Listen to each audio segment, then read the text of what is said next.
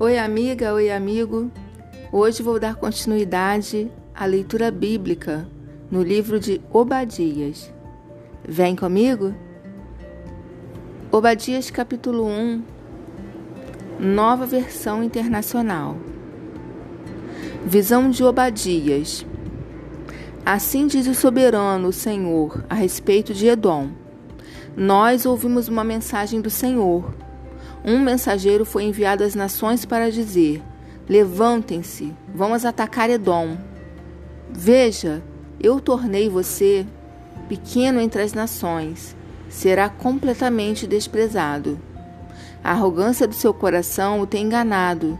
Você que vive nas cavidades das rochas e constrói sua morada no alto dos montes, você que diz a si mesmo: Quem pode me derrubar? Ainda que você suba tão alto como a águia e faça o seu ninho entre as estrelas, dali eu o derrubarei, declara o Senhor.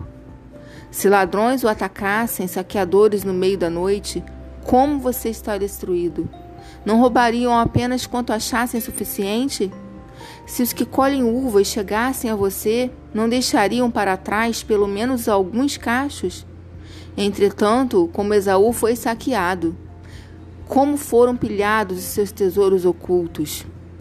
Empurram você para as fronteiras todos os seus aliados, enganam você e o sobrepujarão os seus melhores amigos. Aqueles que comem com você lhe armam ciladas, e Esaú não percebe nada. Naquele dia, declara o Senhor, destruirei os sábios de Edom e os mestres dos montes de Esaú. Então os seus guerreiros, ó Temã, ficarão apavorados e serão eliminados todos os homens dos montes de Esaú. Por causa da violenta matança que você fez contra o seu irmão Jacó, você será coberto de vergonha e eliminado para sempre. No dia em que você ficou por perto, quando estrangeiros roubaram os bens dele, e estranhos entraram por suas portas e lançaram sorte sobre Jerusalém, você fez exatamente como eles. Você não devia ter olhado com satisfação o dia da desgraça de seu irmão, nem ter se alegrado com a destruição do povo de Judá.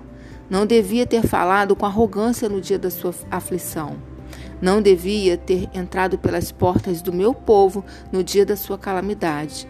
Nem devia ter ficado alegre com o sofrimento dele no dia da sua ruína. Nem ter roubado a riqueza dele no dia da sua desgraça.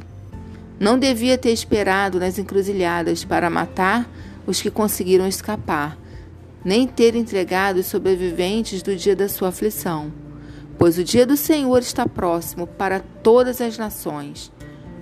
Como você fez, assim lhe será feito. A maldade que você praticou recairá sobre você.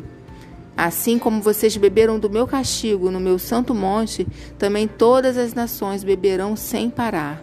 Beberão até o fim e serão como se nunca tivessem existido. Mas no monte Sião estarão os que escaparam. Ele será santo e a descendência de Jacó possuirá a sua herança. A descendência de Jacó, de Jacó será um fogo e a de José uma chama. A descendência de Esaú será a palha. Eles a incendiarão e a consumirão. Não haverá sobreviventes da descendência de Esaú, declara o Senhor. Os do Negueb se apossarão dos montes de Esaú, e os da Cefelá ocuparão a terra dos filisteus. Eles tomarão posse dos campos de Efraim e de Samaria, e Benjamim se apossará de Gileade.